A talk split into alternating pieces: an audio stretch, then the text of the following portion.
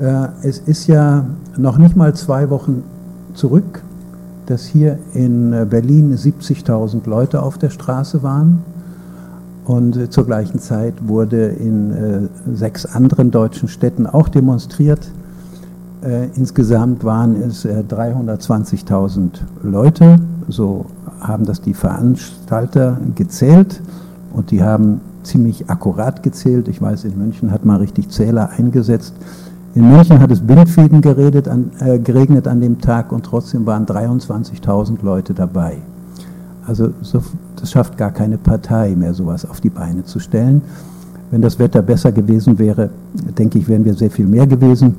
Am gleichen Tag wurde äh, das Oktoberfest eröffnet. Äh, da waren im letzten Jahr bei der, am Eröffnungstag eine Million und wegen des Regens nur eine halbe Million. Also kann ich auch sagen, wir könnten die Zahl vielleicht leicht verdoppeln, äh, denn in Bayern ist auch sehr viel Vorbereitungsarbeit dazu geleistet worden. Äh, ja, ja, überall. Es ist unglaublich, was es so an Aktivitäten auch in, in kleinen Dörfern gegeben hat. Ziel dieser äh, Demonstration war es ja, äh, das hing auch mit dem Termin zusammen, äh, der SPD noch einmal vorzuführen, dass sie dieses CETA-Abkommen auf keinen Fall äh, billigen sollte. Dieses Ziel ist nicht erreicht worden, wie Sie wissen. Ähm, also zwei Tage später hat der SPD-Konvent dann doch im Wesentlichen dieses Papier des Parteivorstandes abgesegnet mit kleineren Änderungen, die man noch eingeführt hat. Aber das wird diese Änderungen, ich weiß nicht, ob das hier richtig korrekt in der Presse in, in Berlin berichtet worden ist, werden den Bundeswirtschaftsminister und SPD-Vorsitzenden Gabriel ja nicht davon abhalten, dieses Abkommen im EU-Rat zu unterzeichnen und damit den Weg für die vorläufige Anwendung zu ebnen. Es wird dann noch nicht im, im Oktober vorläufig angewendet, sondern man sagt, in dem Moment, wo das EU-Parlament das annimmt, darauf haben die sich verständigt, dann kann es vorläufig in Teilen und in wichtigen Teilen angewendet werden. Äh, und das heißt, noch bevor sich der Bundestag damit beschäftigt hat und andere Länderparlamente. Äh, also dafür hat dieser SPD-Konvent grünes Licht gegeben und äh, das ist äh, etwas sehr Bedenkliches. Das haben wir also nicht verhindern können. Trotzdem, das werde ich nachher noch ausführen, sehe ich diese große Demonstration doch als einen Erfolg an. Denn äh, darauf komme ich auch später noch zu sprechen, gewisse Dinge sind durch den Widerstand, durch äh, die massive Opposition dagegen schon äh, im Vorfeld jetzt geändert worden. Äh, ich will es nicht vorwegnehmen, ein, ein ganz wichtiger Punkt. Ähm, ich will Ihnen äh, noch etwas vorlesen, was die ähm, Süddeutsche Zeitung, ähm, die seit langem eigentlich wie die meisten Zeitungen äh, sehr pro diese Abkommen schreibt, die das befürwortet, ähm, jetzt in einem Kommentar geschrieben hat äh, nach dem SPD-Konvent. Äh, also der Kommentator, ein Korrespondent aus Brüssel namens Alexander Mühlauer, der findet dieses CETA-Abkommen gut und richtig aber er hat eine Feststellung in diesem Kommentar getroffen, die äh, normalerweise in deutschen Zeitungen gar nicht zu lesen ist. Er sagt wörtlich, es ist, CETA ist, wie TISA und TTIP, diese beiden anderen Freihandelsabkommen, viel, viel mehr als ein herkömmliches Freihandelsabkommen, als ein herkömmliches Handelsabkommen. Die Abkommen greifen in Bereiche ein, die bislang von herkömmlichen Handelsverträgen nicht berührt wurden. Es geht um weitaus mehr als um den Abbau von Zöllen. Diese Tatsache ist der Mehrheit der Bevölkerung, glaube ich, bis heute nicht richtig klar, dass das kein Handelsabkommen ist wie andere, sondern dass damit eine ganz neue Dimension erreicht wird. Ähm, auf, die Ab auf die Auswirkungen, die das auf Entwicklungsländer haben wird, äh, komme ich gleich zu sprechen. Äh, ich möchte aber noch mal ganz kurz die beiden Hauptkritikpunkte nennen, äh, die sowohl in, in CETA wie in äh, TTIP enthalten sind.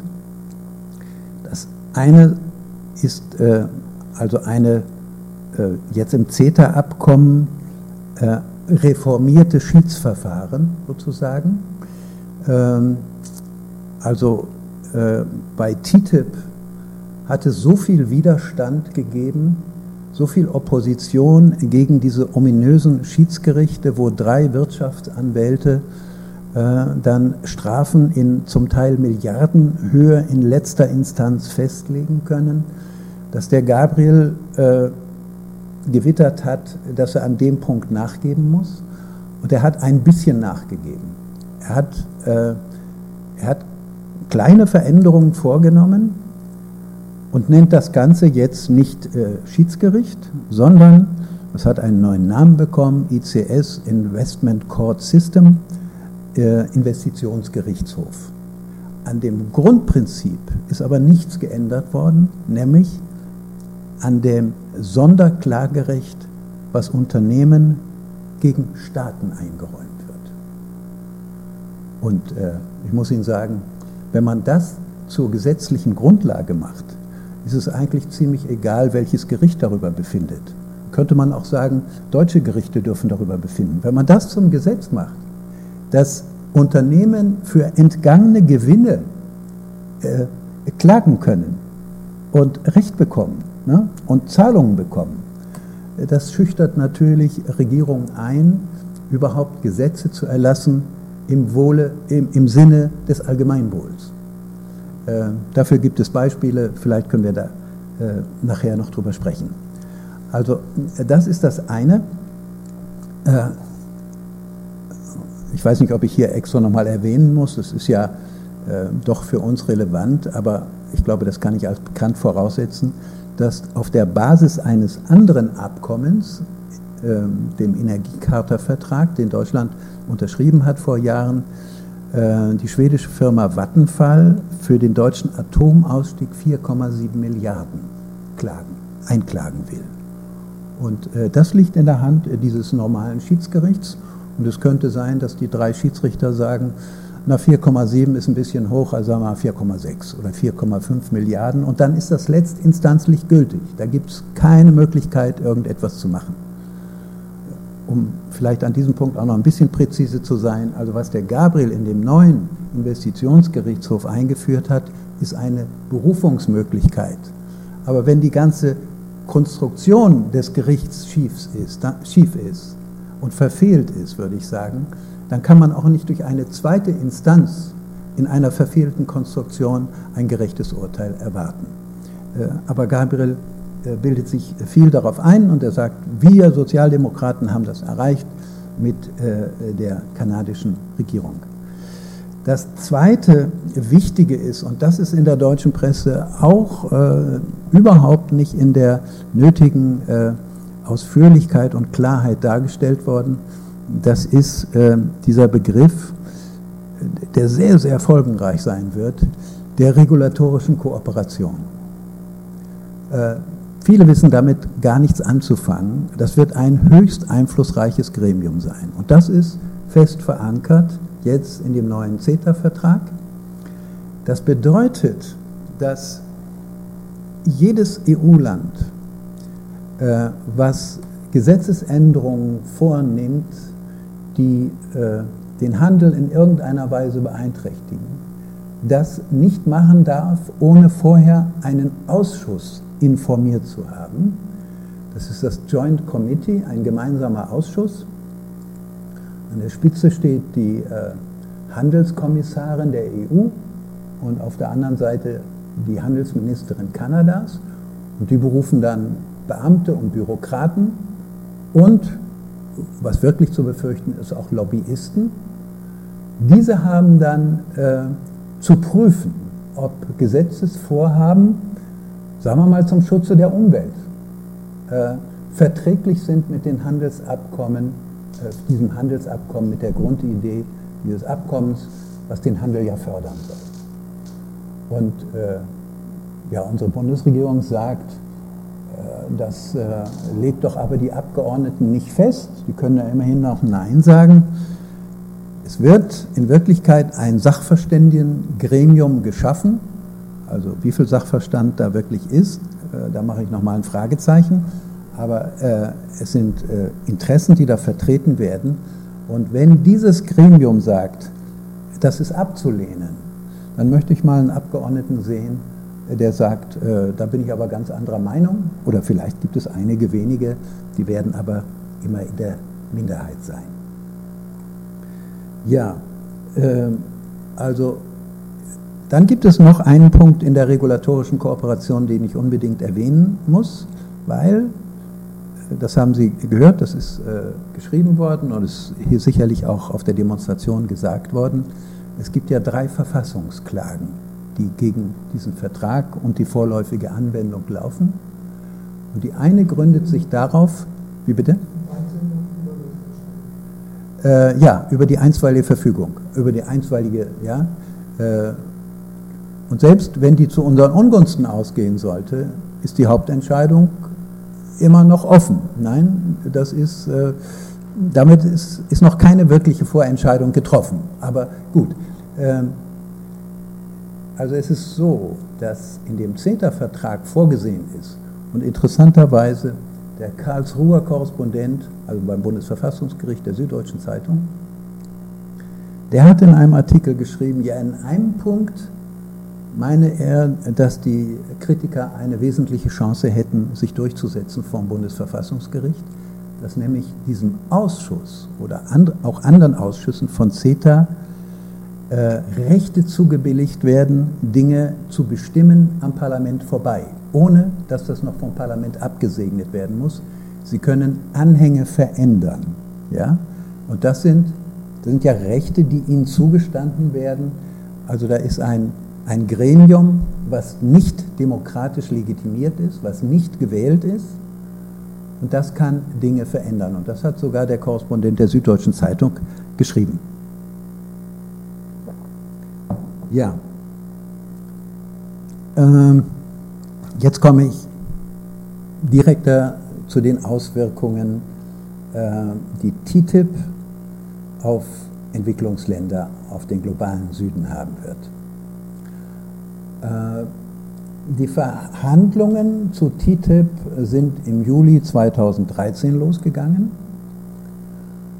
und Offenbar hat die äh, Bundesregierung damit gerechnet äh, und dazu musste man auch keine besonderen Gaben der Vorhersehung haben, dass es sehr viel Widerstand und Kritik geben würde. Und wie versucht man dem am besten zu entgegnen? Indem man äh, ein Gutachten bestellt von renommierten Wissenschaftlern, die sagen, das ist eine ganz tolle Sache dieses TTIP. Und äh, so ist es auch in diesem Falle gewesen. Ich weiß nicht, ob äh, Sie gehört haben davon. Äh, also es ist ja eigentlich ziemlich niedrig äh, äh, behandelt worden. Es hat keine großen Artikel gegeben in den Wirtschaftszeitungen damals, auch über diesen besonderen Aspekt nicht. Also das IFO-Institut in München, das jahrelang von dem Professor Sinn geleitet wurde, der ist ja viel im Fernsehen aufgetreten, jetzt ist er pensioniert. In München nennen wir ihn Professor Unsinn. Ähm, nicht nur dort. Äh, das hat ein, äh, einen Experten für Außenhandel, das ist ein österreichischer Professor, der heißt Gabriel Felbermeier. Ich weiß nicht, gibt es hier irgendjemanden, der den Namen Felbermeier schon mal gehört hat? Sehr einflussreich, weil der diese Studie gemacht hat, auf die sich die Bundesregierung ganz wesentlich geschützt hat. Denn der hat gesagt, es gibt ein ein Einkommenszuwachs in Deutschland von 4,7 Prozent. Das ist doch eine tolle Geschichte. Und dazu viele Arbeitsplätze, mindestens 170.000 neue Arbeitsplätze in zehn Jahren. Ja, also diese Aussicht mit den vielen neuen Arbeitsplätzen hat, glaube ich, auch dazu geführt, dass die Gewerkschaften am Anfang äh, sehr zögerlich mit Kritik waren. Also neue Arbeitsplätze dagegen ist ja, das ist ja erstmal ganz interessant und kann gut sein, aber man muss natürlich auch sehen, was damit verbunden ist. Das Interessante, also es hat auch andere, ein Londoner Institut hat auch äh, ähnliche Vorhersagen gemacht und das alles sehr gelobt. Äh, das Interessante an dem Gutachten von Felbermeier ist, dass er reingeschrieben hat, ja, die USA und Europa werden die großen Gewinner dieses Abkommens sein, aber es gibt auch Verlierer. Er ist der einzige Gutachter, der zu der Zeit reingeschrieben hat, es gibt auch viele Verlierer und das sind die Entwicklungsländer. Dann hat er Berechnungen angestellt, fragen Sie mich nicht, wie er das gemacht hat. Äh, er hat vorausgesagt, also es ist natürlich klar, wenn äh, äh, der, der Handel zwischen den USA und Europa auf eine andere Basis gestellt wird, dass da Hindernisse ausgeräumt werden, dann führt das insgesamt zu Umleitung von Handelsströmen. Also Dinge, die, sagen wir mal, aus afrikanischen Ländern jetzt eingeführt werden in die Europäische Union.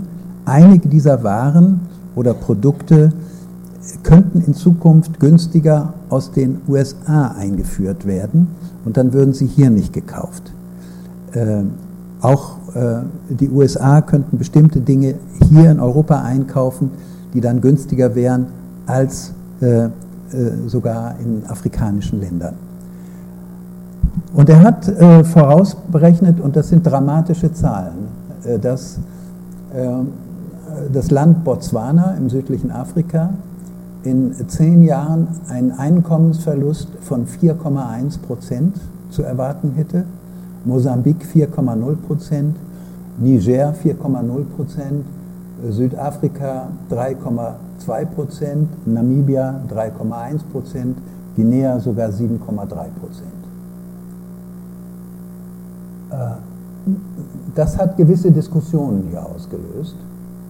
Äh, also wie der Mann das ausgerechnet hat, verstehe ich bis heute nicht, aber ähm, gut, ich komme nachher noch darauf.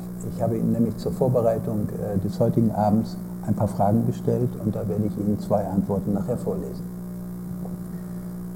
Die Folge war, dass die Bundesregierung ein zweites Gutachten bei ihm in Auftrag gegeben hat und da kommt er zu ganz anderen Schlüssen. Das ist äh, kaum ein Jahr später. Ich glaube, anderthalb Jahre später. Äh, aber bevor ich dazu komme, will ich Ihnen äh, noch äh, sagen, dass eine Entwicklungsexpertin vom Deutschen Institut für Entwicklungspolitik, die saßen mal in Berlin früher, äh, jetzt sind die in Bonn, das ist sozusagen die, die Kaderschmiede ähm, der Ent Entwicklungspolitiker. Also das sind die die Leute, die Entwicklungsattachés werden und die äh, rausgeschickt werden und äh, für die GIZ, äh, also große Entwicklungsvorhaben begleiten oder zum Teil auch leiden. Ähm, ja, äh, der, ähm, also da gibt es eine Wissenschaftlerin, die viel publiziert hat. Äh, sie heißt Clara Brandi und die hat äh, der Süddeutschen Zeitung äh, schon im August 2013 ein Interview gegeben und im Grunde bestätigt, was der Gabriel da gesagt hat. Die Clara Brandi, also ich wiederhole nochmal, das Institut ist eher als regierungsnahe zu bezeichnen, sagt, die EU und die USA gewinnen auf Kosten der anderen, vor allem der Entwicklungs- und Schwellenländer. Mexiko, Niger und Algerien gehören nach, den, nach der IFO-Studie zu den größten Verlierern durch TTIP. Mexiko würde nach dieser Prognose 4,2 Prozent, 7,2 Prozent des realen Einkommens einbüßen. Und dann hat sie noch was anderes gesagt, was auch sehr wichtig ist für diese Diskussion, der eigentliche Ort für Verhandlungen, die den gesamten Welthandel betreffen, könnten nicht die EU und die USA sein, sondern die WTO als Welthandelsorganisation. Hier sitzen die Entwicklungsländer mit am Tisch und haben zumindest ein formales Mitspracherecht. Dass TTIP auch Länder betrifft, die von den Verhandlungen ausgeschlossen sind, macht seine, also TTIPs Legitimität fragwürdig. Das hat die Frau Brandi ähm, also schon im August 2013, als gerade alles losging, gesagt. Nur ein knappes Jahr später hat der Felbermeier dann überraschend diese zweite Studie vorgelegt und äh, die Aussagen darin, äh, dass der ersten äh, Studie, dass die Entwicklungsländer die großen Verlierer seien, wird jetzt deutlich relativiert. Er sagt, so heißt es dann wörtlich, per Saldo wird es unter den Entwicklungsländern Gewinner, aber auch Verlierer geben. Für beide Gruppen sind die Effekte allerdings klein. Also er sagt, es ist alles nicht so schlimm, es gibt Gewinner und Verlierer, aber klein. Und dann sagt er noch, die Wohlstandsgewinne für die USA und EU, die würden Spillover-Effekte haben. Also das heißt, sie würden den Entwicklungsländern zugutekommen, zum Beispiel dadurch, dass es mehr Tourismus der reichen Länder in die Entwicklungsländer geben würde. Ich will das an dieser Stelle nicht weiter kommentieren, aber es ist schon bemerkenswert, dass einer sagt, dann werden die ja vom Tourismus äh, produzieren. Ja. Gut, ähm, dieses äh, Felbermeier-Gutachten hat erstmal große Erleichterung bei der EU-Kommission ausgelöst. Das kann man sich vorstellen. Die, also das sind ja diejenigen, die an diesem Abkommen arbeiten. Äh, der Direktor der Generaldirektion Handel, Mark van Heukelen, hat gesagt, die Effekte von TTIP auf den Rest der Welt sind gering. Das sagen wir ja schon lange. Und dann hat er gesagt, äh, der Wegfall von nicht tarifären Handelshemmnissen im transatlantischen Raum bietet sogar große Wachstumschancen für exportorientierte Unternehmen in den Drittländern, also auch den Dritte Weltstaaten. Wörtlich sagte er, mit TTIP wird es für die Exporteure aus Entwicklungsländern in vielen Fällen nur noch eine produzierende Norm geben, das vereinfacht ihr Leben und ist eine große Goldgrube. Der verspricht den Entwicklungsländern sogar Goldgruben ja, für ein Projekt, was im Grunde genommen, das werden wir später noch sehen, auf eine Verarmung der Entwicklungsländer hinausläuft. Also als er das vorgelegt hat, äh, gab es, ja, äh, von Wirtschaftsredakteuren habe ich gar keine Kritik gelesen daran. Äh, die sind grundsätzlich, also Leute, die in Wirtschaftsredaktionen arbeiten, sind, äh, ich weiß nicht, ob das vorher, äh, ob sie vorher befragt werden, eigentlich alle Freihandelsbefürworter. Aber es gibt ja auch ein paar Fachleute in Deutschland, die nicht unbedingt Freihandelsbefürworter sind. Und ich habe Ihnen davon ein paar mitgebracht. Also Brot für die Welt hat zusammen mit Greenpeace und einer Organisation, die hier in äh, Berlin beheimatet ist, Forum Umwelt und Entwicklung, eine gemeinsame Kritik vorgelegt an dieser zweiten Felbermeier-Studie. Äh, die ist überschrieben Wunschdenken statt zeitgemäßer Wissenschaft. Ähm, also und ähm, diese Kommentatoren betrachten die äh, neue IFO-Studie als einseitig, zu einseitig, die die mögliche Wirkung des geplanten TTIP-Abkommens spekulativ ins Positive verdreht. Eine umfassende entwicklungspolitische Betrachtung des Abkommens liefert die Untersuchung nicht. Beispielsweise blendet sie den Agrarsektor fast vollständig aus. Um die Wirkungen, schreiben Sie weiter, des Freihandelsabkommens für die globale Landwirtschaft einzuschätzen, reicht es nicht, die Veränderung der Zollpolitik zu analysieren. Außerdem zementiert die Studie das nicht mehr haltbare Bild, Wirtschaftswachstum biete die entscheidende Lösung für die Probleme der Welt. Bei zahlreichen Themen wie Entwicklungspolitik, Nachhaltigkeit und Investitionsschutz weist die Arbeit gravierende Mängel auf. Das sagen, das sind alles Fachleute. Die kommen in, normalerweise in Zeitungen nicht zu Wort. Also wenn ich Ihnen die Namen nenne, Nelly Grotefend, David Hachfeld, Sven Hilbig, Jürgen Knirsch von äh, Greenpeace und Francisco Mari, haben Sie wahrscheinlich alle noch nie gehört, obwohl die Leute sehr wichtige sind, alles Fachleute dazu sagen. Dann gab es äh, im November 2015 noch eine äh, Kritik, die in der gleichen Richtung ging, von einem Professor Robert Kappel. In einem Dreisat-Interview habe ich das gesehen und mir runtergeladen. Und der sagt auch sehr klar, TTIP wird die Abkoppelungseffekte afrikanischer Staaten vom Weltmarkt beschleunigen.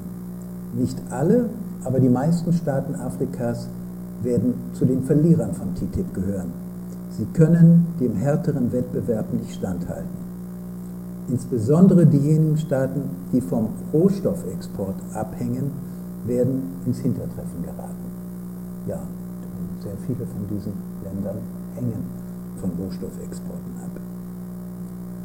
Ja, jetzt komme ich darauf zurück, dass ich den Felbermeier vor 14 Tagen ein paar Fragen gestellt habe, wie er dann zu früheren Aussagen steht und äh, äh, warum er die Einkommensrückgänge für Entwicklungsländer heute als deutlich geringer einschätzt.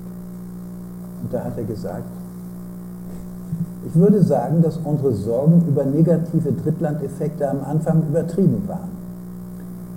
Die relativ großen negativen Effekte kamen aus zwei Gründen zustande. Erstens, weil wir sehr starke Handelskostensenkungseffekte zwischen der EU und USA unterstellt haben. Und zweitens, weil wir ein Makromodell verwendet haben, das die Struktur globaler Wertschöpfungsketten nicht erfasst hat. Also dann frage ich mich, was so eine Studie wert ist, wenn es diese Struktur globaler Wertschöpfungsketten nicht erfasst hat. Es ist ja ganz wesentlich, was einzelne Länder also vorproduzieren für Endprodukte, also dass sie beteiligt werden daran, dass äh, der Wert äh, einer Ware erhöht wird.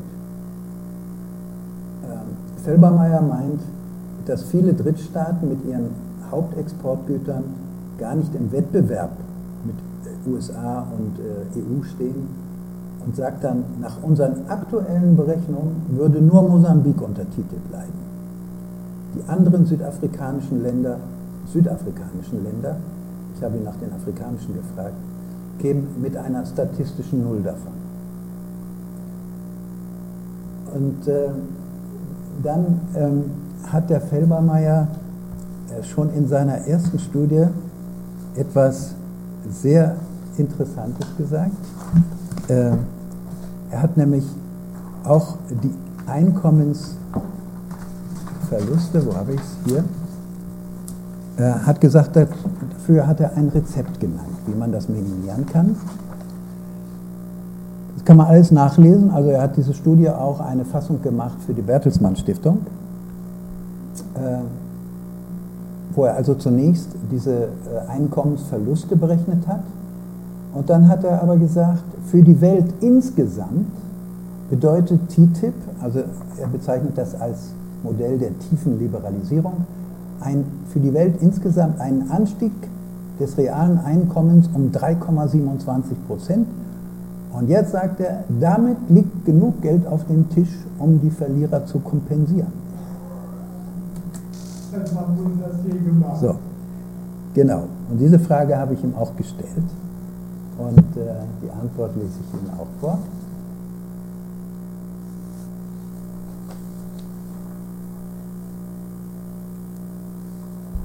Ja, dazu sagt er jetzt, also 2016, die Möglichkeit, Verlierer kompensieren zu können, sodass am Ende alle besser gestellt sind, ist ein Kriterium, mit dem Volkswirte gerne über Politik nachdenken.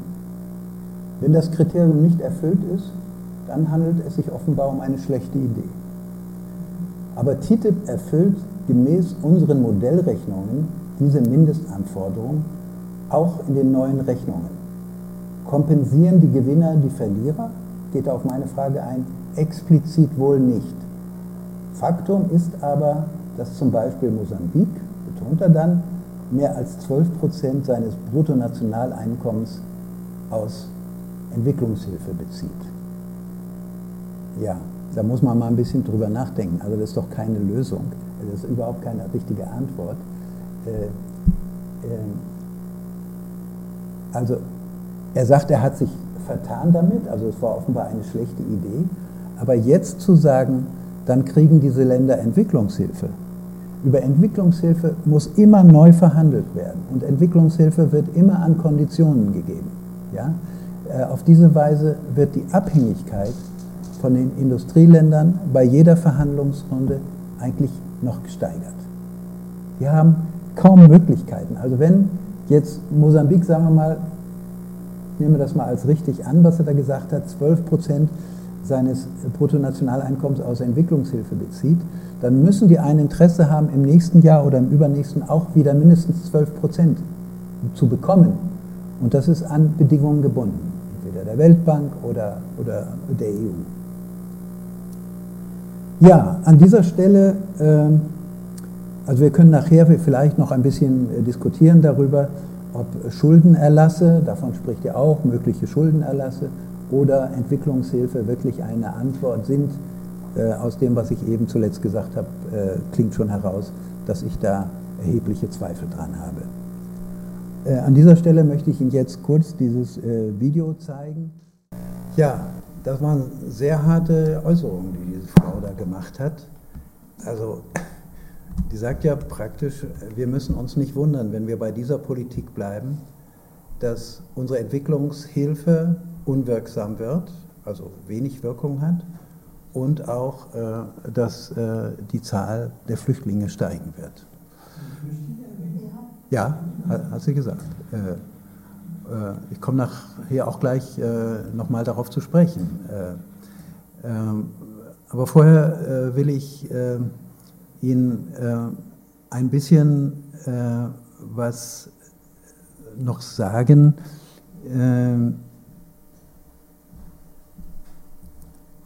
was ich in, na, ich, ich mache es mal umgekehrt rum. also,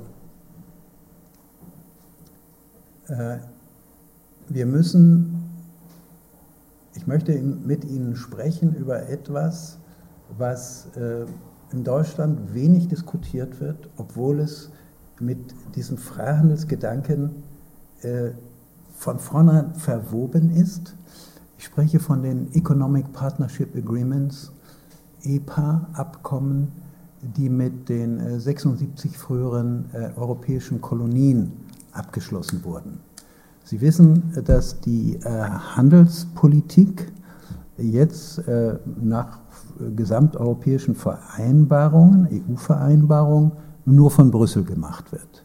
Und Brüssel dringt seit dem Jahr 2000 darauf, diese Partnerschaftsabkommen mit, äh, überwiegend sind es afrikanische Staaten, also man nennt diese Staatengruppe die AKP-Staaten, A für Afrika, dann K für den karibischen, im karibischen Raum und P für den pazifischen Raum. Da hat es auch einige europäische Kolonien gegeben. Und mit all diesen Ländern, äh, die am Anfang, also den Jahren davor, als frühere Kolonien gewisse äh, wirtschaftliche Vorrechte bekommen haben, was äh, Exporte oder Importe nach Europa anging, das sollte neu verhandelt werden und äh, man drängt ihnen also Freihandelsabkommen auf. Äh, ich bin im Jahr 2010 in Namibia gewesen und als ich morgens die Zeitung lese, steht da ein Bericht drin über eine Grundsatzrede, die der damalige Handelsminister äh, der inzwischen jetzt Staatspräsident Namibias geworden ist, Hage Gengop, äh, als Handelsminister im Parlament gehalten hat, wo er warnt vor den Gefahren der EPAs. Und tatsächlich hat sich Namibia lange dagegen gewehrt. Und äh, aus dieser Rede, so etwas wird ja, das findet man hier weder im Fernsehen noch in Zeitungen. Ähm, also äh, ich habe äh, darüber etwas geschrieben für die Fachzeitschrift Afrika Süd. Ähm, die hat das gemacht und die hat auch einen Auszug dann gebracht ähm, aus dieser Rede. Und da will ich Ihnen ein, ein paar Sachen vorlesen.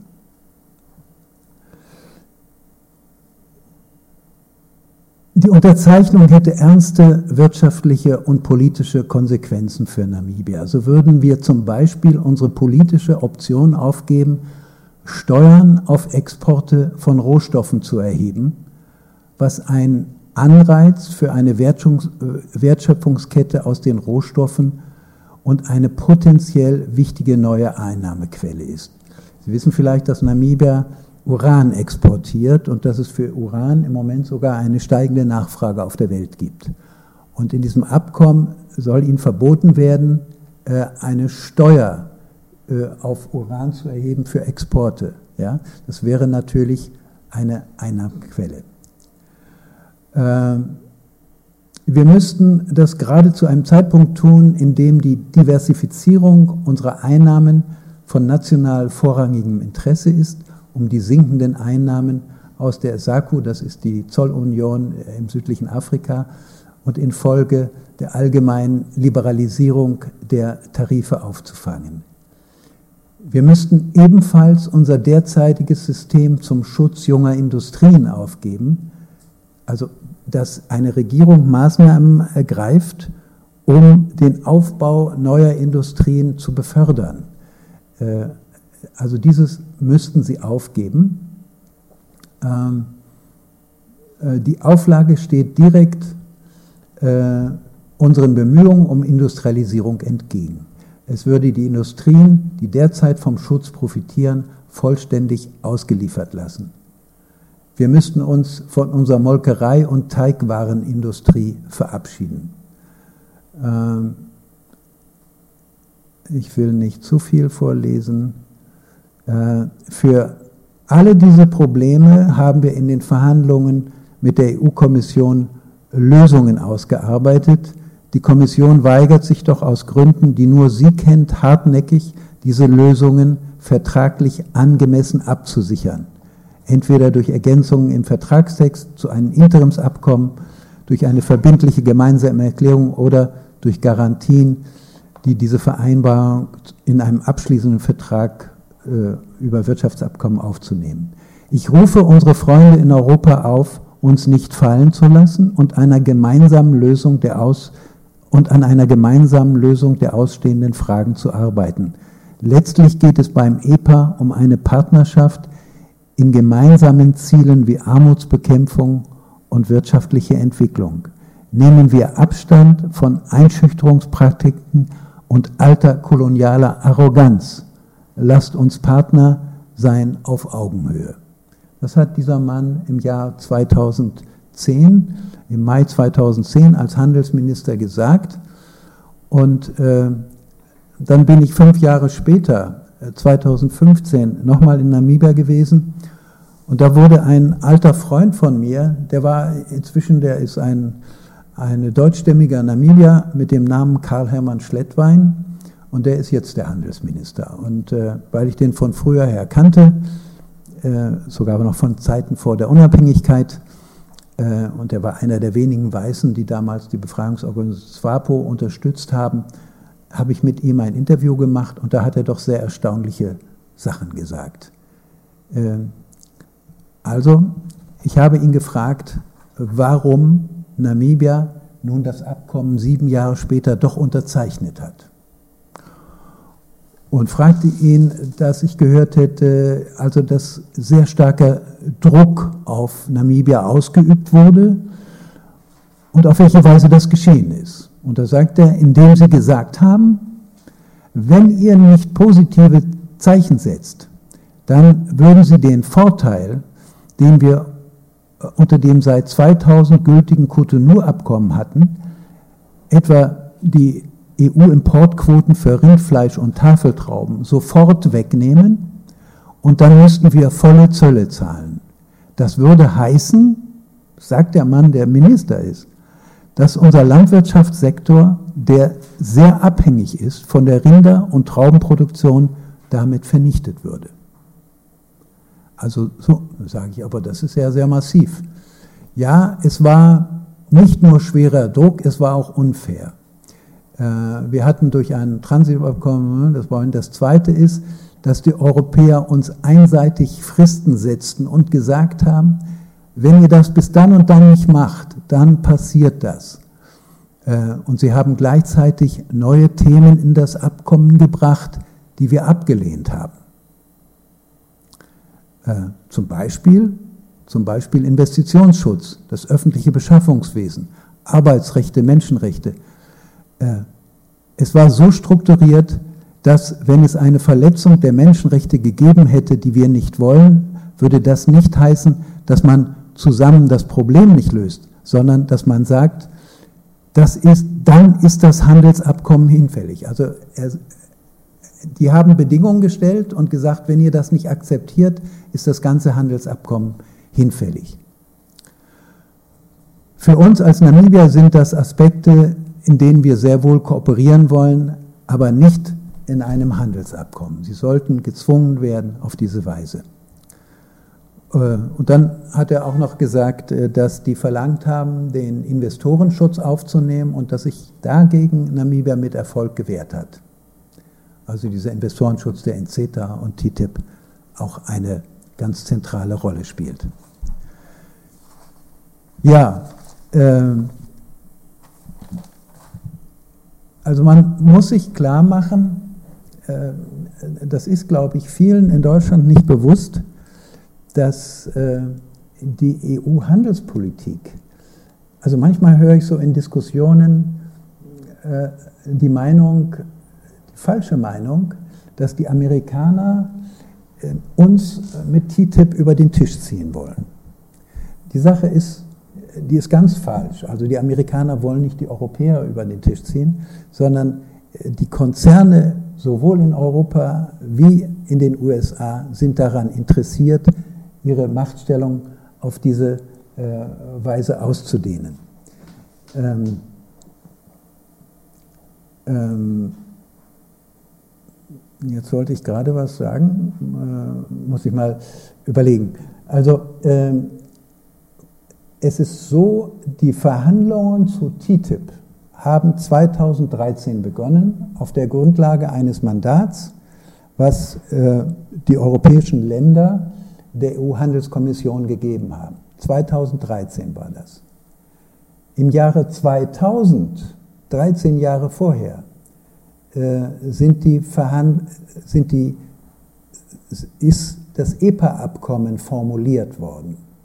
Also die gleichen Ideen, die in TTIP drinstecken, sind 13 Jahre, mindestens 13 Jahre vorher in den Köpfen derjenigen, die die Handelspolitik in Europa bestimmen das ist in erster Linie die Handelskommission äh, der EU, aber die kann das natürlich immer nur machen mit Zustimmung äh, des EU-Rats, also das heißt äh, der Versammlung der Wirtschafts- und Handelsminister.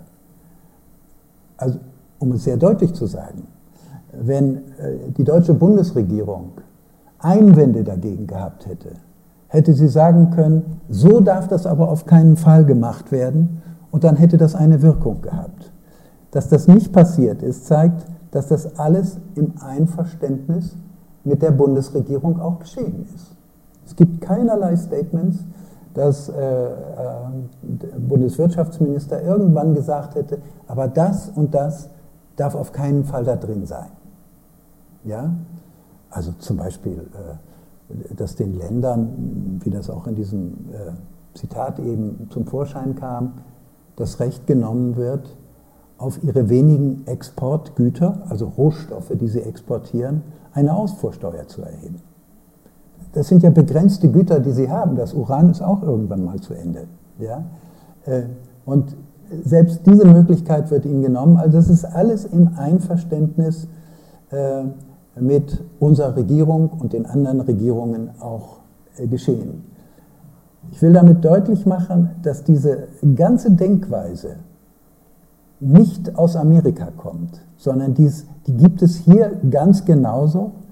Äh, und naja, also Manager von Großunternehmen sind ja letztlich auch austauschbar. Sie wissen, dass die, die Deutsche Bank wird von einem Engländer geführt. Ja, da, da spielt Nationalität gar keine Rolle.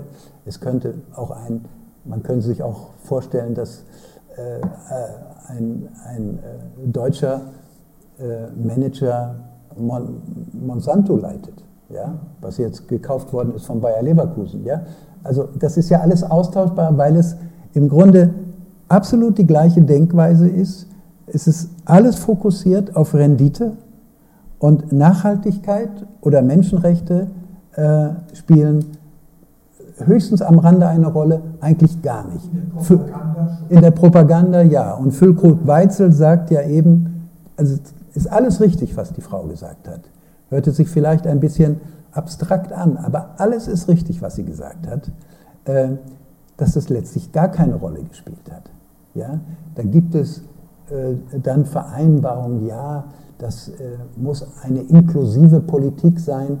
Nichts davon ist gemacht worden bei diesen Verhandlungen und jetzt liegen die Ergebnisse also da. Äh, um es kurz zu machen, also das, was an Gedanken eingeflossen ist in TTIP und CETA, ist schon lange vorher europäische Politik auch gewesen. Das muss man sehen. Und äh, ja, jetzt will ich Ihnen nur noch äh, ein paar äh, Schlussgedanken vortragen. Äh, doch ein Zitat wollte ich Ihnen auch gerne noch äh, vorlesen. Ähm, eine nigerianische äh, Politikerin, die äh, Ministerin ist in einem nigerianischen Bundesstaat. Die hat sich kürzlich in der Zeit geäußert. Na, es muss doch hier sein.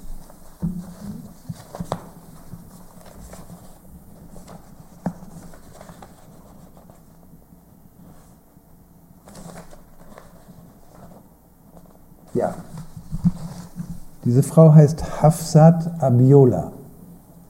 Und die hatte im August dieses Jahres in einem Gastbeitrag in der Zeit sich zu den EPAs geäußert und gesagt, eigentlich sollte man annehmen, dass es ein gemeinsames Interesse an einer Vereinbarung gibt, die der Wirtschaft in diesen Ländern auf die Beine hilft. Das ist ja das, was so nach außen hin immer gesagt wird. Schließlich ist es gerade die wirtschaftliche Aussichtslosigkeit, die die afrikanischen Migranten nach Europa treibt. Wenn sie Hier habe ich einen Schreibfehler.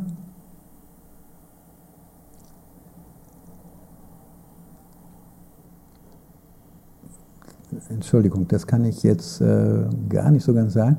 Äh, wenn Sie eine Aussicht auf eine anständige Arbeit in Ihren Ländern hätten, kämen Sie gar nicht auf die Idee, Ihr Leben aufs Spiel zu setzen, um nach Europa zu gelangen. Allein das Abkommen, das die EU vorschlägt, enthält nicht viel mehr als die altbekannten Konzepte, die zu nichts führen werden. Es ist ein Teufelskreis, äh, die, nichts, die zu nichts führen werden, außer dem immer gleichen Teufelskreis. Es verspricht kurzfristige Profite für die europäischen Konzerne und Beteiligungen für eine kleine afrikanische Elite. Das muss man ja auch sehen. Die profitiert auch immer davon. Mit den bekannten Folgen steigende Ungleichheit in der Region, grassierende Armut, schwelende Konflikte. Während Präsidenten und Premierminister in Brüssel vor Journalisten aus aller Welt eine Pressekonferenz nach der anderen über Europas Flüchtlingskrise abhalten, ist ein paar Straßen weiter eine nahezu unbekannte Abteilung in der Europäischen Kommission damit beschäftigt, ein Freihandelsabkommen auszuhandeln, das die Probleme in dem Teil der Welt aus dem die meisten Migranten kommen, mit einem Schlag lösen könnte. Doch die EU torpediert ihre beste Chance, dafür zu sorgen, dass die Migranten in ihren Ländern bleiben.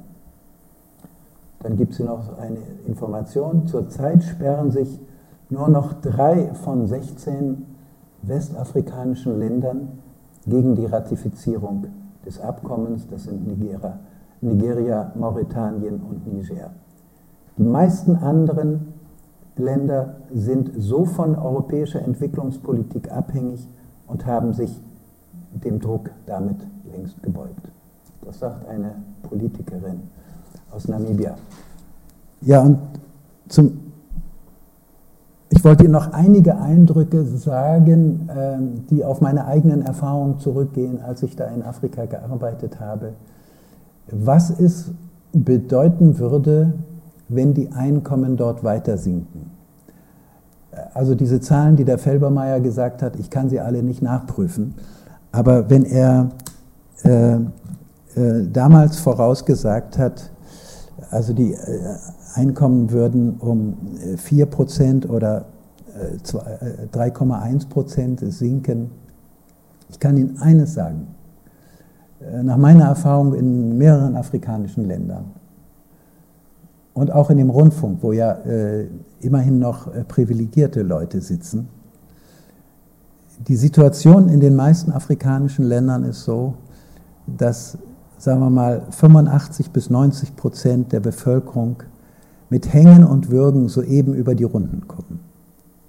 Und wenn äh, jetzt eine Einkommensverschlechterung eintritt, also es ist schon jetzt eine Katastrophe eigentlich, wenn jemand in der Familie wirklich krank wird und braucht eine komplizierte medizinische Behandlung, die es in den staatlichen Krankenhäusern nicht mehr gibt, dann muss er dafür bezahlen, dass er die in einer Privatklinik bekommt. Das ist sehr teuer. Das äh, stürzt die Familien ins Unglück. Das, aber auch, wenn man mal jetzt von solchen Katastrophenfällen absieht, wenn die Einkommensverhältnisse sich weiter verschlechtern, äh, dann ist es so, das gibt es inzwischen in vielen afrikanischen Ländern, nicht in allen, aber in Namibia habe ich das äh, erlebt. Äh, also Sie müssen sich das so vorstellen, die Hauptstadt Windhoek, da gibt es etwa 50.000 Weiße und 450.000 Schwarze. Die Schwarzen hat man, für die hat man eine eigene Siedlung außerhalb der Stadt angelegt. Die konnten eigentlich nur über eine Straße rein zu Apartheidzeiten, um notfalls einen Panzer aufzustellen, äh, falls äh, es Unruhen geben sollte und die Leute in die Weiße Stadt wollten. Äh, diese Vorstadt, also die kann man so vergleichen mit Soweto, was Sie alle aus dem Fernsehen kennen, hat den schönen Namen Katutura. Das heißt Platz, wo wir nicht bleiben wollen. Das muss ein Schwarzer der weißen Administration als einen guten Namen vorgeschlagen haben. Äh, Katutura heißt dieser Ort. Und in Katutura, wo also die Mehrheit der namibischen, der Windhoeker Bevölkerung lebt, bekommt man Wasser nur mit so, äh, wie bei uns die Telefonkarten aussehen. Also man muss das Geld vorher bezahlt haben. Äh, und dann läuft das Wasser nicht mehr, so wie man bei uns dann nicht mehr telefonieren kann. Ähm, wenn jetzt also die Einkommen gesenkt werden, dann wird es dazu führen, dass Leute nicht genügend Trinkwasser haben. Es wird dazu führen, dass Menschen ihre Babys nicht so oft waschen, wie sie gewaschen werden müssten und dass Kinderkrankheiten zunehmen. Ja? Es wird dazu führen, dass normale Menschen ihre Kinder nicht mehr äh, auf äh, das Technikum oder die Universität schicken können, weil sie das nicht bezahlen können. Das hat also sehr, sehr große Auswirkungen und wenn äh, die Menschen keine Aussicht haben mehr, dort zu leben, dann kommen sie natürlich, dann suchen sie sich, das würden wir auch tun, wenn wir keine, keine Perspektive für uns sehen, dann verlassen sie das Land. Und wo sollen sie hin? Sie sehen Fernsehfilme. Äh, also es gibt zum Beispiel eine englische Version vom Tatort, die läuft da jede Woche im Fernsehen. Und sie sehen immer die Lebensverhältnisse in Europa und denken, da trinken die Leute immer Wein oder Whisky oder, äh, und, und, fahren in, in flotten Autos und da kriege ich schon irgendeinen Job. Also unsere Regierung redet ja sehr viel davon, Merkel und auch andere, dass es bei diesem Problem äh, der Zuwanderung darum gehen müsse, Fluchtursachen zu bekämpfen. Das ist ja eine richtige Aussage. Aber diese Politik, die mit EPAS betrieben wird und die mit TTIP getrieben wird, ist genau ein Rezept, um die Fluchtursachen zu verstärken, nicht zu verringern, sondern zu verstärken. Ich möchte ganz zum Schluss noch etwas, äh, eine generelle Überlegung so zum Freihandel äh, vorlesen, weil wir uns äh, damit, also diesen Rückblick, wie das eigentlich alles mal losgegangen ist mit dem Freihandel, gar nicht klar machen. Im 19. Jahrhundert ist ja England die führende in, äh, industrielle Macht in Europa gewesen. Die haben sich diese Stellung nur äh, schaffen können, dadurch, dass sie Schutzzölle erhoben haben. Und äh, Frankreich und äh, das Deutsche Kaiserreich haben später ganz genau dasselbe gemacht. Äh, also man kann feststellen, dass Staaten immer dann das Banner des Freihandels hochhalten, wenn ihre Produktion einen Stand erreicht hat, der die internationale Konkurrenz nicht mehr zu scheuen hat. England hat erst nachdem die Überlegenheit seiner eigenen Industrie feststand, versucht, die Lehre des Freihandels in den internationalen Beziehungen durchzusetzen. Aber erst 1860 fielen die Zölle für den letzten Rohstoff Seide. Aus jener Zeit ist ein Zitat des damaligen amerikanischen Präsidenten Ulysses Grant überliefert, der von 1869 bis, 1877 amtierte. Er sagte, für Jahrhunderte hat England auf Protektion gebaut, hat sie bis ins Extrem getrieben und befriedigende Ergebnisse damit erzielt. Es gibt keinen Zweifel, dass diesem System seine gegenwärtige Stärke zu danken ist. Nach zwei Jahrhunderten hat es England für günstig befunden, den Freihandel einzuführen. Nach zwei Jahrhunderten hat es für den Freihandel einzuführen weil es meint, dass die Protektion nicht länger etwas zu bieten hat. Also gut, meine Herren, sagte der amerikanische Präsident, die Kenntnis meines Landes führt mich zu der Auffassung, dass Amerika innerhalb zweier Jahrhunderte, wenn es so viel wie möglich aus der Protektion herausgeholt hat, auch den Freihandel einführen wird. Der hat. Ich glaube, 52 schon. Das hat 52 von Protektion also dieser Mann hat in den 1860er Jahren vorausgesagt, dass die USA noch zwei Jahrhunderte brauchen würden, bis sie so weit sind. Also wir alle wissen, dass, sie sich, äh, dass das eine grobe Fehleinschätzung war und dass die äh, USA jetzt aus einer Position der Stärke heraus eben äh, allen möglichen Ländern diesen Freihandel aufzwingen wollen und Europa ist sozusagen Seite an Seite. Wir sind nicht das Opfer der USA, sondern wir marschieren gemeinsam mit ihnen und versuchen das durchzusetzen. Sie haben es alle wahrscheinlich mal gelesen. Das sagen unsere äh, Regierungsvertreter sogar, dass mit TTIP globale Standards gesetzt werden sollen. Also die beiden Supermächte, die wollen allein bestimmen, was äh, die globalen Standards sein sollen. Also eine letzte Bemerkung, äh, was TTIP und CETA vorhaben, geht meiner Meinung nach komplett in die falsche Richtung. Äh, in Deutschland ist aber in den letzten beiden Jahren so viel an Bewusstsein und an Bereitschaft zur Gegenwehr entstanden, dass ich trotz der jüngsten Entscheidung des SPD-Konvents zugunsten von CETA Möglichkeiten sehe, dieses Abkommen doch noch zu verhindern. Der starke Widerstand in Deutschland und Österreich hat zum Beispiel bewirkt, dass der umstrittene Investorenschutz, also dieser internationale Gerichtshof, mit größter Wahrscheinlichkeit nun doch aus der vorläufigen Anwendung herausgenommen wird. Äh, dafür hat sich Gabriel eingesetzt. Der hat gesagt, das soll nicht vorläufig angewendet werden und äh, mehrere, eine Mehrzahl von EU-Staaten auch, sodass das erstmal nicht angenommen wird und nur angenommen werden kann, dieser Investorenschutz, wenn tatsächlich die einzelnen Länderparlamente zugestimmt haben.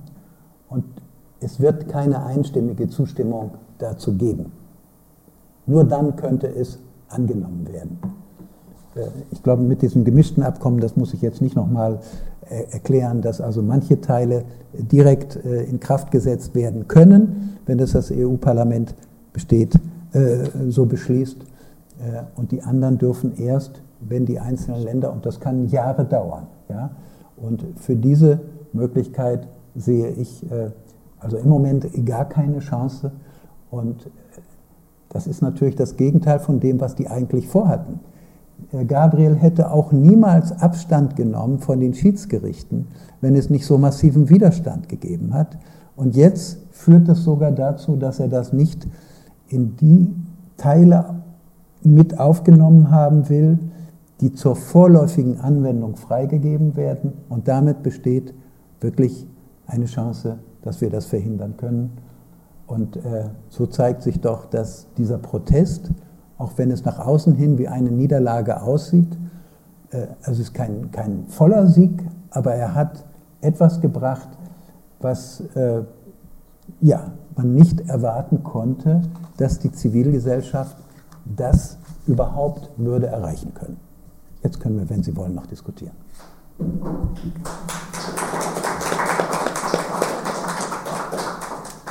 Ja, gibt es Fragen, Anmerkungen? Ich sammle, ja.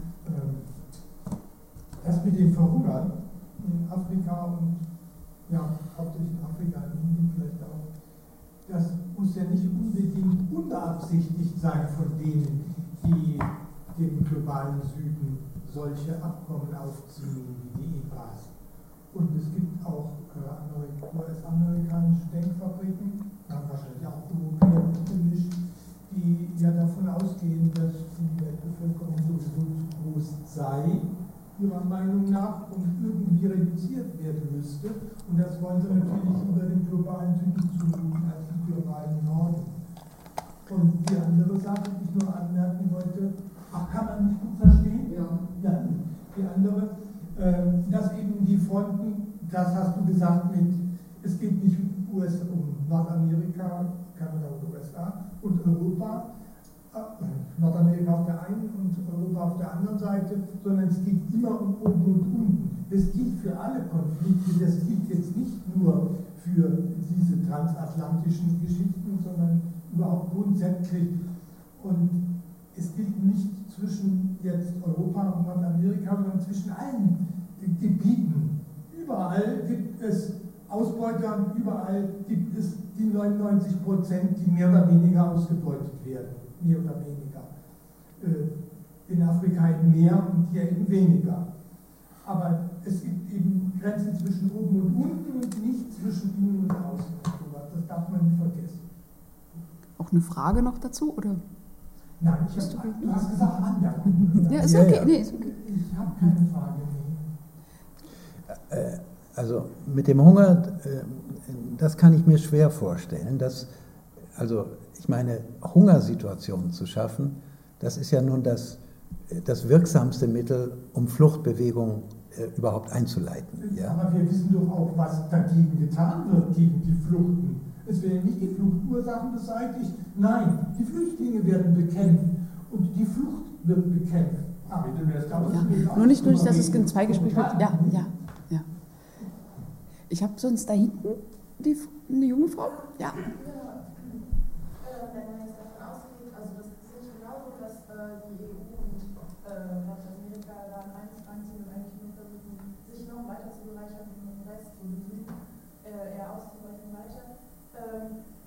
War ja dieser Protest, der hier in Deutschland oder in Europa stattfand, gegen ähm, diese Schiedsgerichte, eigentlich ein egoistisches Interesse, bei dem man sich gedacht hat, okay, das macht vielleicht unsere europäische Wirtschaft ein bisschen kaputt oder schwächt uns. Ähm, und deswegen wollen wir das nicht, aber ähm, ähm das heißt, wir in unseren Protesten doch eher sogar wirklich nur egoistisch für uns und denken dann wieder doch nicht an den Süden. Und ähm, hätte es diese Schiedsgerichte gegeben und ähm, dann würde das jetzt implementiert werden, dann würde das vielleicht die USA noch weiter stärken und Europa irgendwie schwächen. Und dann würde das vielleicht äh, die Bevölkerung mehr auf die Seite der, der südlichen oder der ärmeren ähm, äh, Länder schieben, also die EU-Bevölkerung, nicht die USA-Bevölkerung, sodass man dann einen gemeinsamen Gegner hätte oder dass man dann vielleicht immer in der Mehrheit wäre zu erkennen, ähm, dass es eben nicht geht, dass nur gewisse Staaten ähm, sich an Vorschriften nicht halten müssen. Also dass nur gewisse Staaten halt anderen Gesellschaften auftreten. Also ich würde sagen, es ist nicht irgendwie kontraproduktiv, dass wir uns jetzt in unserem eigenen Interesse gegen die Schiedsgerichte stellen.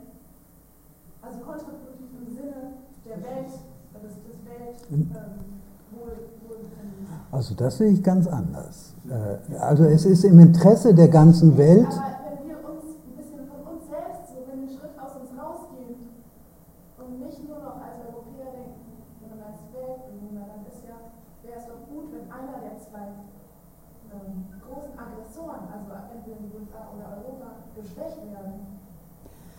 ich, ich, äh, ich habe es sozusagen so als, äh, ähm, wie nenne ich es denn, ähm, ähm, äh, umkehr, umgekehrte Strategie, aber, aber mit Strategie. Also wenn die USA sozusagen so vernünftig und irgendwie ähm, so, so agieren kann, wie sie will, ähm, und Deutschland sozusagen noch ein Stück zurückfällt, weil man in, dem, in der Konkurrenz verliert, sollten wir dann mit dem globalen Süden als, als, als Europa zusammenarbeiten, um irgendwie sozusagen neue Frontlinien zu schaffen. Ich bin mir unsicher.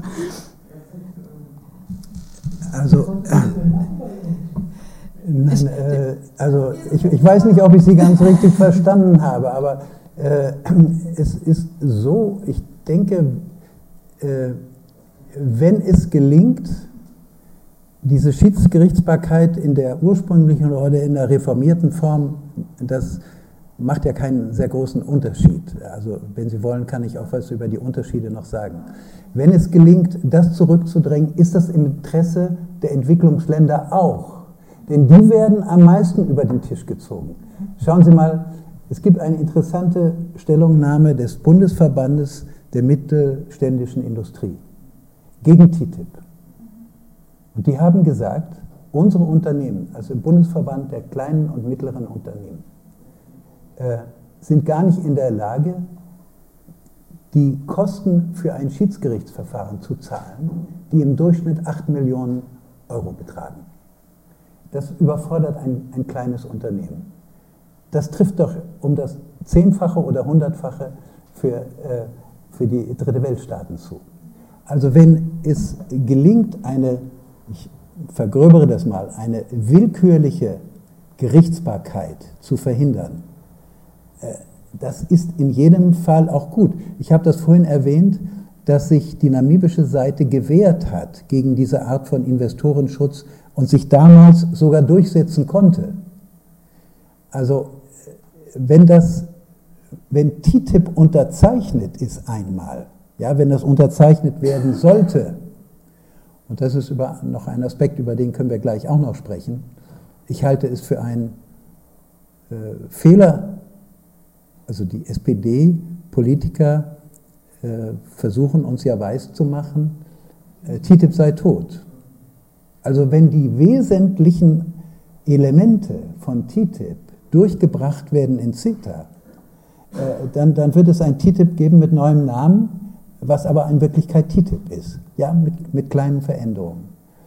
Also äh, wenn das einmal durchkäme, dann hätten Entwicklungsländer überhaupt keine Möglichkeit, sich dagegen zu wehren. Und das ist das, was ich eben gesagt habe, dass die, sowohl die USA wie auch die EU sagen, wir wollen das zum Modell einer globalen, globale Handelsverträge machen.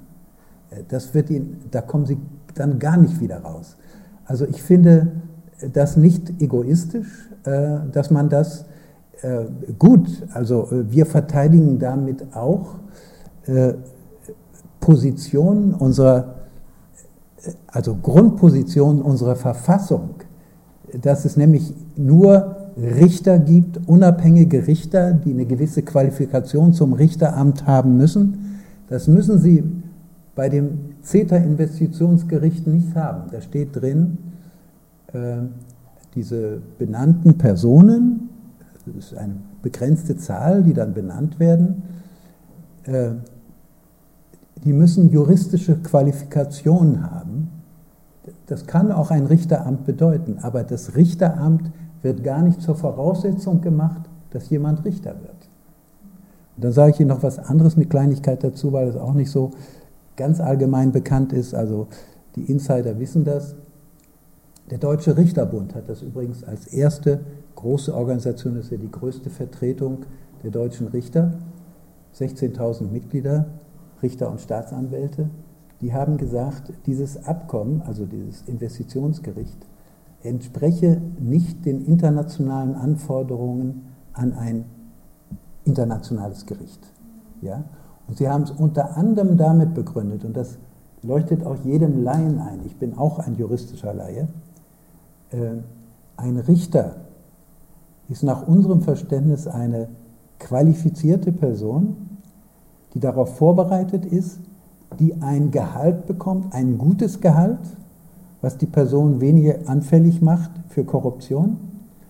Ähm, äh, der hat ein Gehalt. In dem, CETA, in dem Investitionsgericht, was im CETA vorgesehen ist, kriegen die gar kein Gehalt, die kriegen so eine, eine kleine Grundvergütung, die besteht aus 2000, aus 2000 äh, äh, Euro oder US-Dollar. Und dann werden sie von Fall zu Fall bezahlt und für jeden Verhandlungstag kriegen sie 3000 US-Dollar. Das ist das Auf den Kopf stellen einer unabhängigen Justiz.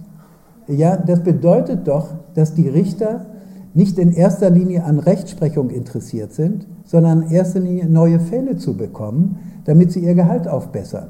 Also, ja, das entsteht damit, das wird gezüchtet. Es gibt die ersten Universitäten, die äh, die Studiengänge für Investitionsrecht einrichten. Ja? Äh, äh, und es gibt Unternehmen, wo man Wetten abschließen kann, ja, auf, auf solche Prozesse. Nein, also äh, das hat, also von unabhängiger Gerichtsbarkeit kann da gar keine Rede sein. Ja.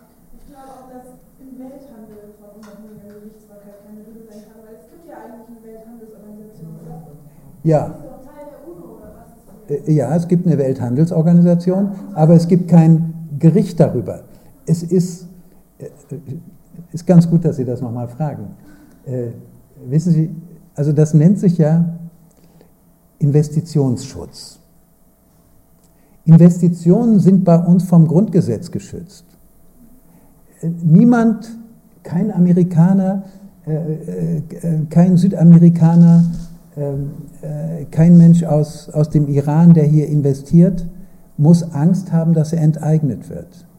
Worum es bei CETA geht, ist, dass, zu, dass äh, der Verlust erwarteter Gewinne in Zukunft sozusagen strafbar ist, also eingeklagt werden kann.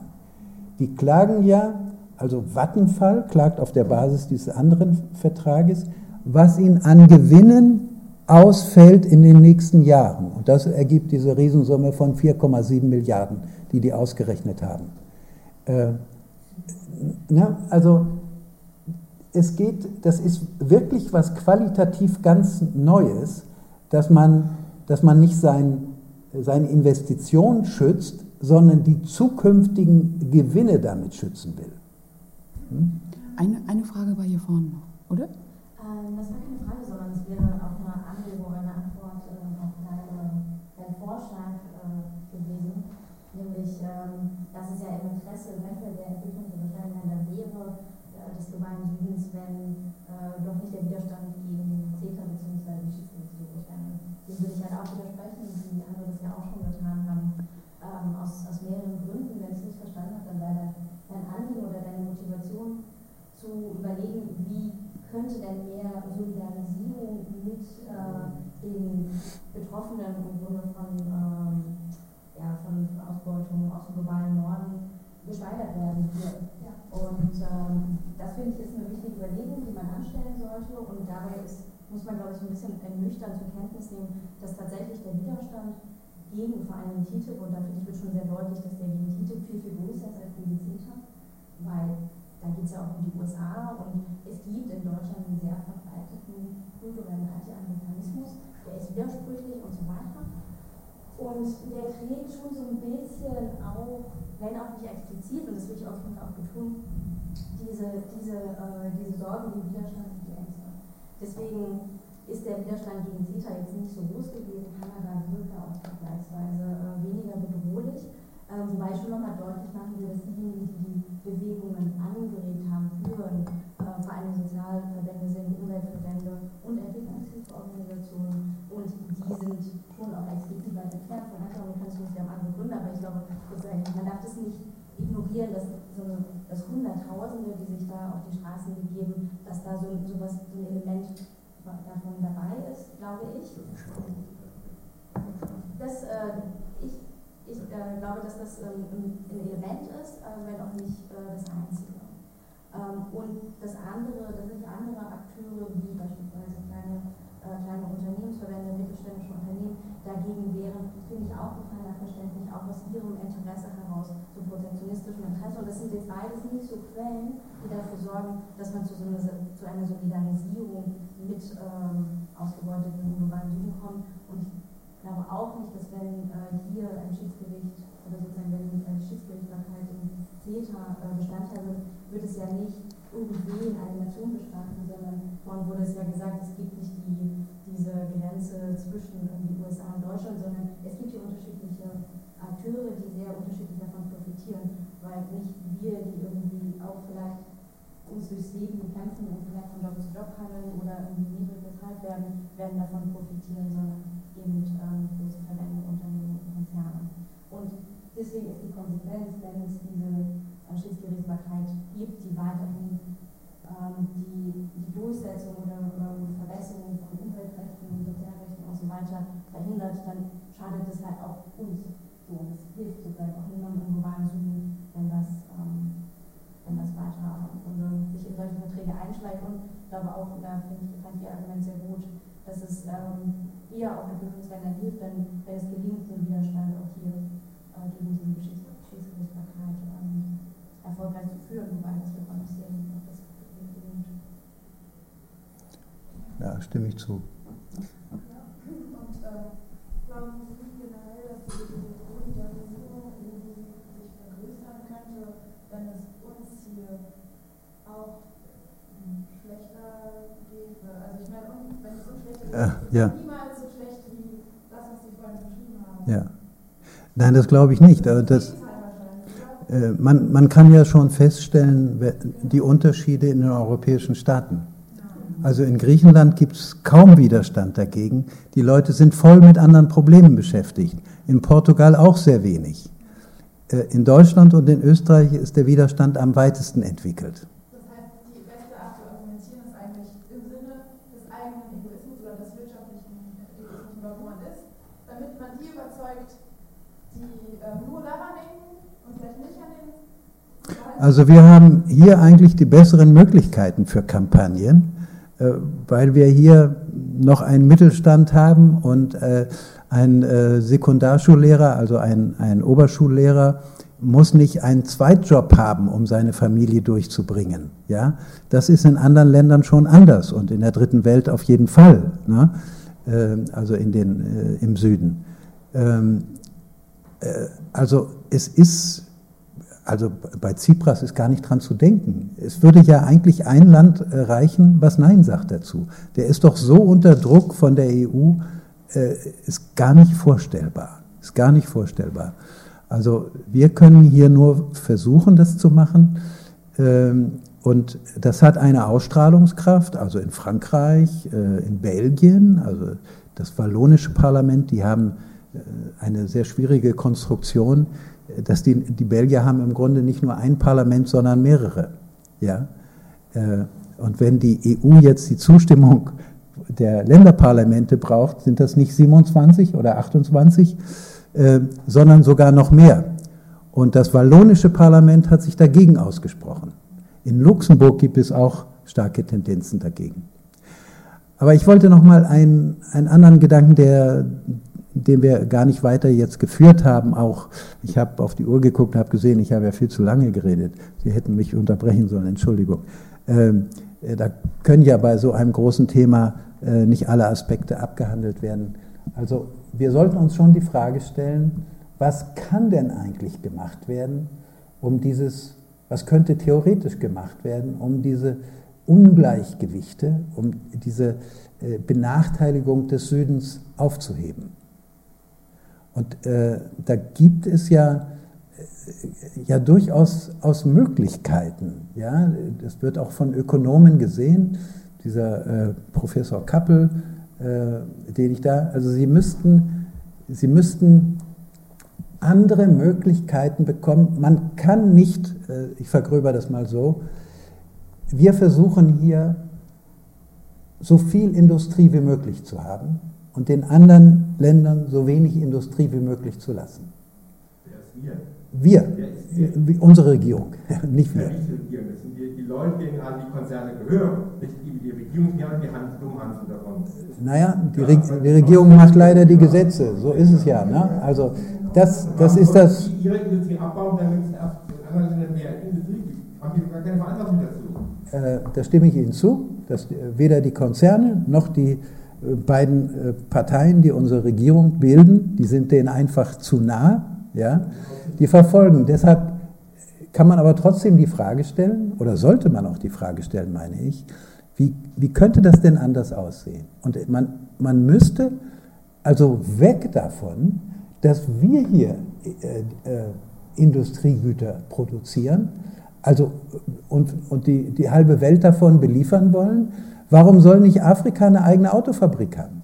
Ja? Da würde unsere Automobilindustrie jammern, ja? aber es ist, äh, man hat äh, gewisse Zulieferbetriebe in Marokko, die, die profitieren davon, ja? aber das, muss, das müsste ganz anders verteilt werden. Im Prinzip haben wir es doch immer noch so, dass Afrika der Rohstofflieferant ist für uns. Und jetzt wollen wir denen auch noch vorschreiben, dass sie ihre Rohstoffpreise sozusagen nicht erhöhen dürfen, dass sie keine Steuern, auch selbst auf begrenzte Rohstoffe erheben dürfen. Ne? Also äh, wenn man eine, sich eine Welthandelspolitik vorstellt, die, die zur Einebnung der Gegensätze beiträgt, dann glaube ich, geht es nur so, dass wir darauf verzichten, immer mehr noch und äh, dass die Kapazitäten ausgeweitet werden, sondern dass die anderen eine Möglichkeit bekommen müssten, dass eine weitsichtige Politik aus meiner Sicht würde es fördern, würde deutsche Gelder einsetzen, dass das da entstehen kann. Aber äh, unsere Entwicklungspolitik ist weit, weit weg davon. Ich würde, ja, das haben Sie schon gesagt, da, da stimme ich Ihnen zu, weil die Politik, die herrschende Politik zu nahe an der Wirtschaft ist bei uns. Gucken Sie sich an, wer die, wer die Parteien finanziert. Wird jedes Jahr eine Aufstellung gemacht, da wissen Sie, welche Verbände Einfluss haben. Ganz hinten gibt es noch eine Frage. Aber Industrieverlag ist ein Problem, weil, weil seit Abweg nicht Autofabriken durch die Farbe gehören, diese Autofabriken. Die können General Motors, die können VW, die können Mercedes, BMW, das sind alles auch hier die Konzerne also den letzten Vorschlag, äh, Vorschlag auch nicht so überzeugend, weil die Konzerne gehen schon nach Afrika, wenn sie dort äh, günstige Bedingungen haben. Das sind ja, sie sind ja auch in Indien, sie sind in China. Sobald äh, diese Länder irgendwie äh, das Potenzial haben dahin. Äh, das war nicht mein Vorschlag. Ich, ich, muss Sie unterbrechen. Mein Vorschlag war nicht, dass die amerikanischen und deutschen Konzerne in Afrika Zweigwerke aufbauen. Mein, mein Vorschlag war, dass eigene, eigene Betriebe aus dem Land entstehen und das, ja, dass es eben nicht den internationalen Konzernen überantwortet wird, sondern es gibt ja, also in, in Kleinbetrieben gibt es Bereiche dafür. Also was der Ministerpräsident oder der Handelsminister damals gesagt hat, Namibia hat eine eigene Teigwarenindustrie aufgebaut, um das Land zu versorgen. Es gibt es in Ansätzen, aber viel zu wenig und es, es, wird, es, wird nicht, es wird nicht nur toleriert, es wird sogar erschwert durch Handelsverträge wie EPAS.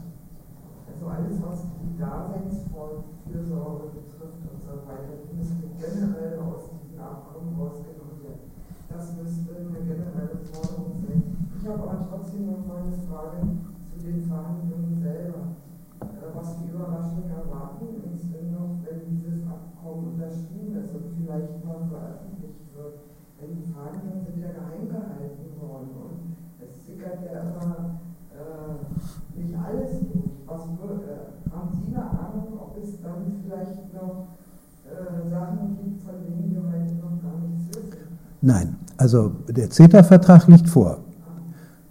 Ich äh, rate Ihnen allen, da mal reinzugucken. Es ist kein besonderes Vergnügen.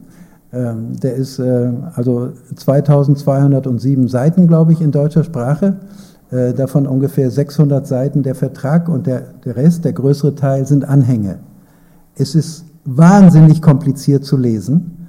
Äh, eigentlich können es nur Juristen fast nur verstehen, es sind lauter Verweise, aber äh, man sollte da mal, mal reingucken. Nein, es ist tatsächlich, es ist, äh, es ist alles adressiert. Der, äh, der SPD-Bundestagsabgeordnete Matthias Mirsch ist Ihnen vielleicht vom Namen bekannt, weil es der einzige SPD-Abgeordnete gewesen ist, der gesagt hat, der eine umfangreiche Stellungnahme, ich glaube neun Seiten oder zehn, gemacht hat, warum sich das nicht mit den roten Linien der SPD äh, verträgt und gesagt hat, kein sozialdemokratischer Abgeordnete dürfte diesem Abkommen zustimmen. Ja? Und das hat er unter anderem damit begründet, ganz zu Recht, äh, dass in diesem CETA-Vertrag eine Reihe von sehr unbestimmten Rechtsbegriffen sind. Den einen kennen Sie alle, faire und gerechte Behandlung steht da für die Unternehmer. Ja, das werden 100 Juristen hundertfach verschieden auslegen. Das ist ein Gummiparagraph, ja, äh, und die Forderung der SPD in den roten Linien war, also des Parteitags sogar, dass das gestrichen werden muss. Es ist nicht gestrichen worden. Also der, der Konvent will jetzt zusätzliche Klärungen haben, die aber an dem eigentlichen Vertragstext gar nicht ändern. Und die sollen auch erst ausgehandelt werden und das ist das, das wirklich Enttäuschende. Dass, also ich meine, der kleine Parteitag der SPD soll ja, der Parteitag, der große Parteitag ist sozusagen die gesammelte Weisheit einer Partei und der kleine Parteitag ist die Ebene darunter. Wenn die Leute nicht übersehen, dass sie grünes Licht geben, dass der Gabriel das jetzt unterzeichnen kann und es damit vorläufig in Kraft gesetzt wird. Und dann soll nachträglich das Europaparlament, bevor sie endgültig zustimmen, noch Verbesserungen einführen. Das heißt, dass die, die deutsche Sozialdemokratie, die die Möglichkeit gehabt hätte, dieses Abkommen zu stoppen, ja, hat das verlagert auf das Europaparlament, wo die Machtverhältnisse so aussehen wie im Bundestag im Moment, sogar noch günstiger äh, für die TTIP-Befürworter und CETA-Befürworter, weil äh, äh, die sozialdemokratische Fraktion im Europaparlament, die steht sozusagen noch rechts von der der deutschen Sozialdemokratie. Die sind noch kompromissbereiter. Ja? Also es wird, darum haben wir auch im Europarat, äh, im, im EU-Rat, also die Handelsminister zugestimmt, dass das letzte Wort das Europaparlament haben soll, weil das eigentlich gar keine Frage ist. Sie haben eine Mehrheit da. Sie werden das so durchsetzen, auch wenn, wenn das eines Tages in den Bundestag kommt. Wird es ja kommen. Ja? Ähm, dann weiß doch die jetzige Regierung in dieser Legislaturperiode kriegen wir immer eine Mehrheit von CDU, CSU und SPD. Gibt es ein paar Abwächler in der, in der SPD. Der eine heißt Marco Bülow, äh, ne, der diesen Bericht mal geschrieben hat, seinen Erfahrungsbericht über den Leseraum zu TTIP, wo er hingegangen ist. Steht auch in den wenigsten Zeitungen, obwohl es ein sehr erhellendes äh, Dokument ist. Also es wird ein paar wenige Abweichler geben, aber es geht mit einer, einer riesigen Mehrheit durch. Ne? Und im Europaparlament wird es auch so sein. Und das wissend hat der Konvent die Entscheidung verlagert eigentlich ins Europaparlament. Wie bitte? Das ist Osttäuscherei, was das Ja. Und ganz bewusst einfach eine Nebelkerzen werfen um zu warten, bis die Sache wieder abgeklungen ist, die ganze Protestbewegung, und dann einfach dann das Ganze durchsetzen. Ja. Das ist alles total keine Taktik. Ich weiß, ich weiß auch nicht, warum man Illusion hat in der Sozialdemokratie. Seit, seit Gerhard Schröder ist es eine neoliberale Partei. Steht, und warum soll die ein neoliberales Abkommen verhindern? Aber ab diese ganzen ja. Demonstrationen fand ich fand es so mal so, so irrwitzig, dass da auch Redner waren, was immer noch Illusion gab, dass die Möglichkeiten der Sozialdemokratie die Sachen zu verhindern. Äh, also ich stimme Ihnen dazu. Ich selber habe auch nicht erwartet, dass der SPD-Konvent eine andere Entscheidung trifft. Äh, dennoch waren diese großen Demonstrationen und in München habe ich teilgenommen, da hat eine SPD-Europaabgeordnete gesprochen, äh, also so, als wenn sie bei Attac ist oder, oder bei der Linkspartei. Also eine vollkommen klare Position, die diese Frau immer eingenommen hat. Eine Abgeordnete aus Rosenheim, sie heißt Maria Neuchel. Wenn Ihnen der Name mal über den Weg läuft, N-O-I-C-H-L. Hören Sie hin.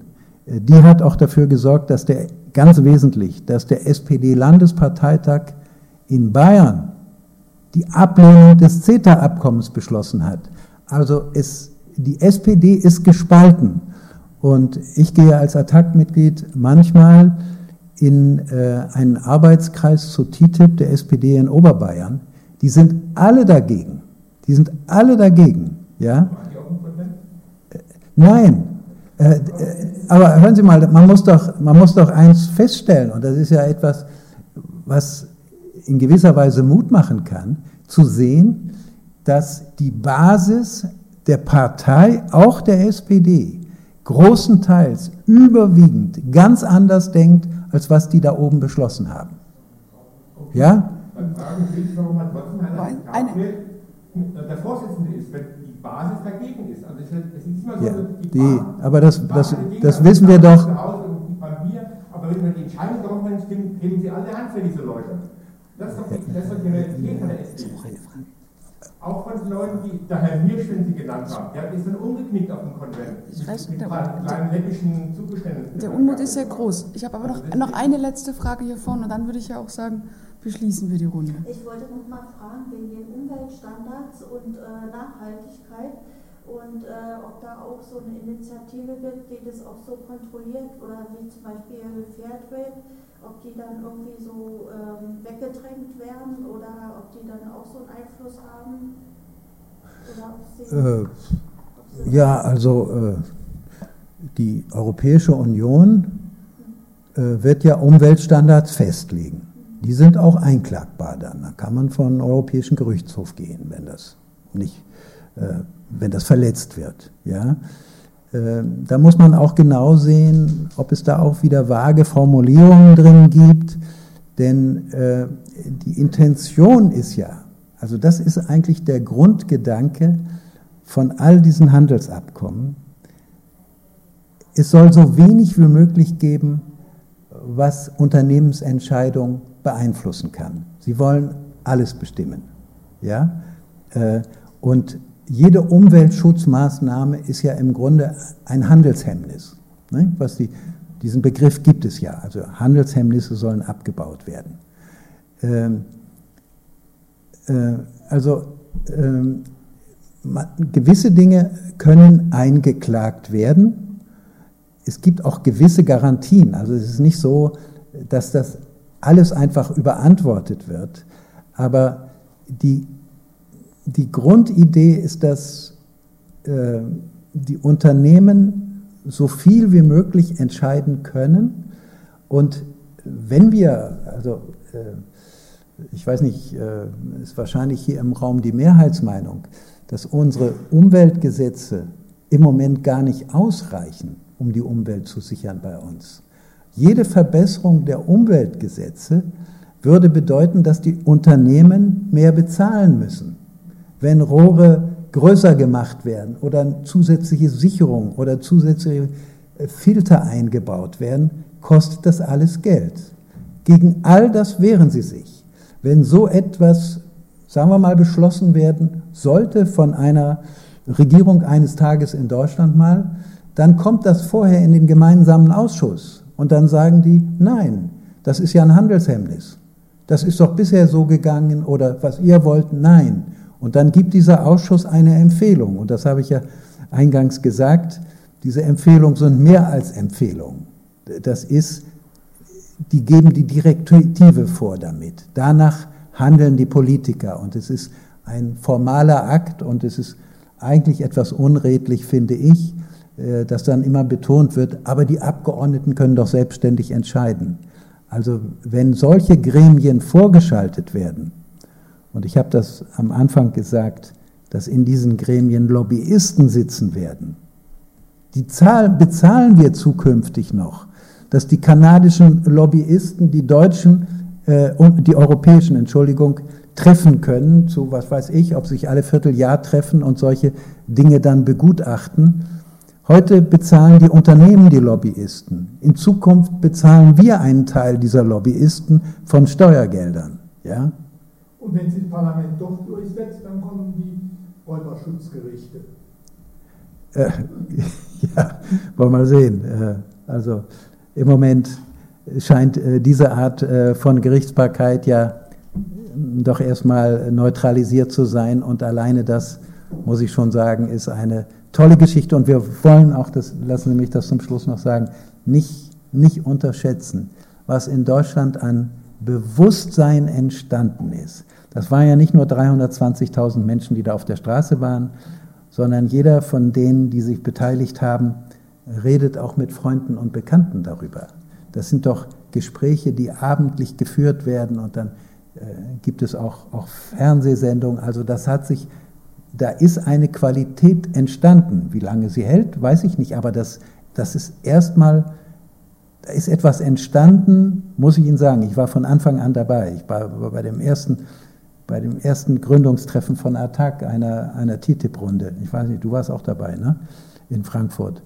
Äh, das hätte man nie gedacht, dass das eine so breite Bewegung wird, dass es gelingen würde, die Gewerkschaften mit einzubeziehen Umweltorganisationen, dieses breite Bündnis, Sie haben das alle gesehen, 250.000 war es vor einem Jahr in Berlin, diesmal hat man es verteilt auf die Städte. Also da ist das letzte Wort noch nicht gesprochen und auch noch nicht vom Bundesverfassungsgericht, obwohl äh, äh, man nicht auf das Bundesverfassungsgericht vertrauen sollte. Die Seite hätten noch keine 10.000 Leute zusammengebracht, allerdings hätten die sie natürlich bezahlt, wenn es doch mehr so das ist doch das Schöne an dem Schlusswort, dass das Schlusswort der Referent hat. Aber wenn wir es heute Abend nicht gepackt haben, 320.000 in die helle Panke zu holen, wenn ihr alle, die hier wart, redet mit euren Freunden darüber, werden es auch wieder mehr. Vielen Dank, dass Sie da waren. Jetzt äh, schönen Abend, schönen Nachhauseweg und vielleicht noch Feierabendbierchen. Tschüss.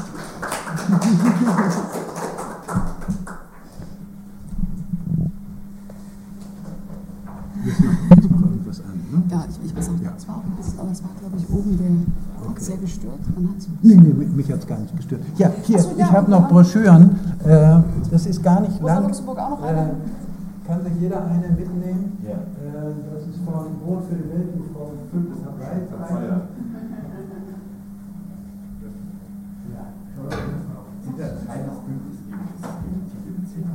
Was hindert die Bewegung von jetzt nach einem Jahr von Bundestagswahl eine große Kampagne zu machen, keine Stimme für Parteien ja. Das wäre die eine, das eine, was ich sage, ganz fürchterlich